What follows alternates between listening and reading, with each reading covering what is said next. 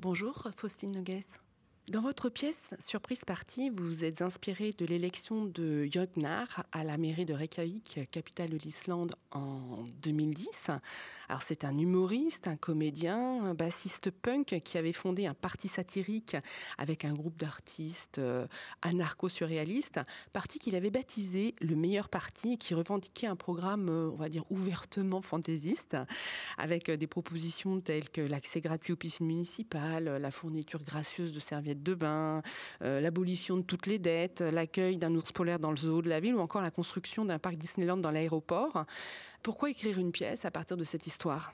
Alors j'ai découvert cette histoire euh, après qu'elle se soit passée en, 2016 et euh, c'était dans un contexte politique qui était assez lourd puisqu'il y avait l'élection de Trump et puis peu de temps après euh, l'élection présidentielle française. Et je, voyais euh, une, perte de confiance vis-à-vis de la classe politique qui était gangrénée, où on voyait toujours euh, les mêmes personnages. Et face à cette crise de confiance, on voit que les électeurs essaient de trouver des alternatives, des alternatives qui parfois sont négatives, comme Trump. Et cette histoire était une alternative positive, une sorte d'utopie qui, qui, était arrivée dans la réalité. Euh, et donc j'ai eu envie euh, de, construire ce spectacle pour euh, ouvrir cette, porte, construire une sorte de vignette sur, sur cette réalité en contrepoint de la situation politique que je voyais, enfin surtout en France finalement. Vous partez donc d'une histoire qui s'est réellement passée. Comment le réel a-t-il nourri l'écriture de Surprise Party? Il y a eu beaucoup de, documentation, donc euh, je me suis euh, vraiment documentée sur euh, l'Islande, puisque j'ai pas d'attache particulière avec ce pays, et sur l'histoire de, cette élection. ensuite, le, réel s'est vraiment mélangé à la fiction et à la recherche d'une forme, puisque finalement c'est ça qui, m'intéressait aussi, c'était de montrer comment des artistes qui sont dans une parole très libre s'insèrent dans un discours politique qui est beaucoup plus euh, figé et dont les codes sont euh, très très définis. Euh, donc ça, s'est vraiment mélangé entre les éléments réels et des éléments de fiction avec le, fait que ces personnages-là soient des artistes qui étaient très stimulants pour moi parce que ça me poussait à toujours les, faire inventer et avoir des, des nouvelles idées et du coup je pouvais insérer mes idées fictionnelles dans la bouche de ces artistes-là. Donc il y a des personnages inspirés de la situation réelle et puis des personnages fictifs qui introduisent cette, euh, cette distance.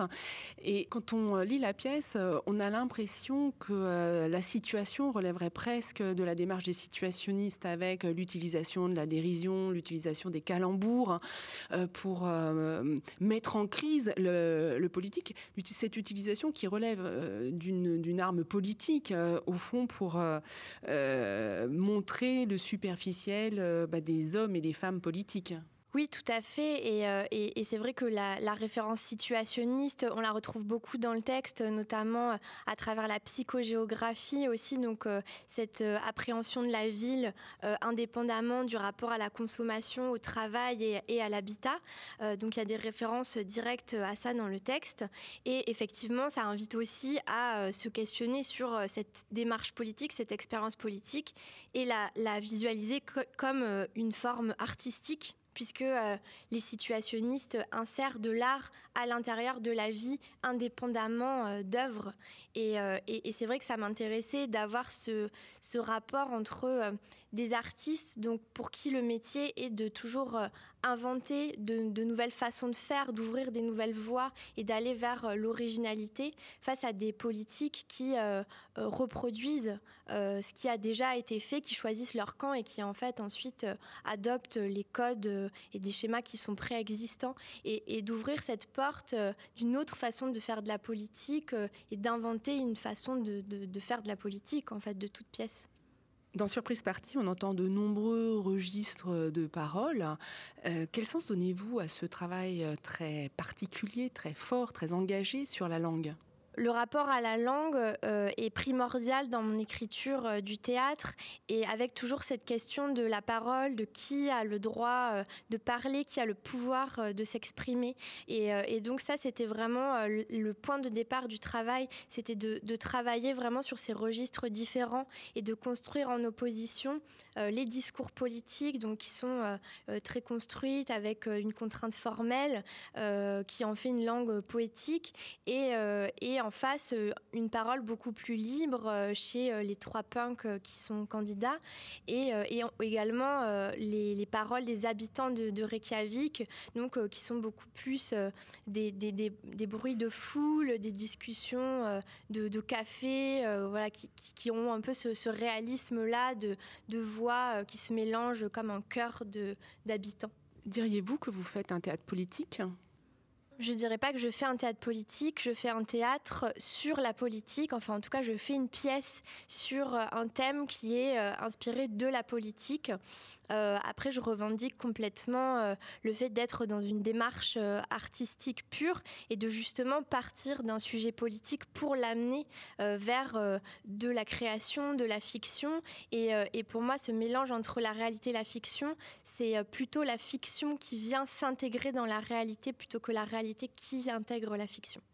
C'est donc de cette manière que le théâtre permet de décrypter autrement le réel moi, je ne suis pas là pour être journaliste et pour rendre compte de cette histoire euh, de façon réaliste, de façon fidèle. Euh, et, moi, je mets beaucoup de distance par rapport au, réel euh, quand j'écris. Je reste assez à l'écart. Là, sur ce texte, je me suis beaucoup documentée, mais je n'ai pas fait d'entretien avec les personnages réels. C'est vraiment ma vision personnelle de cette histoire-là. Et, et, oui, je pense qu'il y a une, une posture qui permet de réorganiser le réel parce que justement, on est extérieur à lui et que euh, on est aussi extérieur dans les enjeux et donc euh, qu'on n'est pas dans des enjeux politiques justement. Écrire ce texte a-t-il changé quelque chose dans votre regard sur la politique, sur notre politique? J'avais déjà un regard hein, assez désabusé et assez ironique, euh, notamment sur euh, les manifestations euh, de la politique dans la parole, le corps. Mais c'est vrai que maintenant, c'est encore plus frappant et, j'ai beaucoup de mal, encore plus de mal à écouter le fond des, propos de beaucoup de discours politiques où je, vois seulement l'aspect théâtral et le personnage et les inflexions de voix, la, la gestuelle. C'est devenu pour moi euh, une forme de, théâtre et je m'attache beaucoup plus euh, à la forme finalement qu'au fond. Faustine Nogues, vous dirigez la lecture euh, à la mousson d'été. Qu'est-ce que cette expérience vous apporte par rapport à votre propre écriture? Pour moi, je perçois l'écriture euh, comme un, acte qui va vers la scène. Donc pour moi, c'est un, même acte en fait d'écrire et de mettre en scène qui est dissocié dans le temps, mais, euh, mais qui se poursuit. Donc il y, a une sorte d'évidence à amener le texte sur scène. Euh, après, ce qui est très beau euh, ici à la Mousson, euh, dans cette façon de travailler avec ces acteurs qui sont dans beaucoup de lectures en même temps, où on a peu de temps de, de répétition, c'est qu'on retrouve finalement l'énergie punk de la pièce et des personnages dans le travail de création, puisque en très peu de temps, il faut construire une forme, inventer un spectacle et finalement être dans un rapport assez décomplexé et assez généreux pour aller, aller assez vite et proposer quelque chose au public. Merci Faustine Nogues.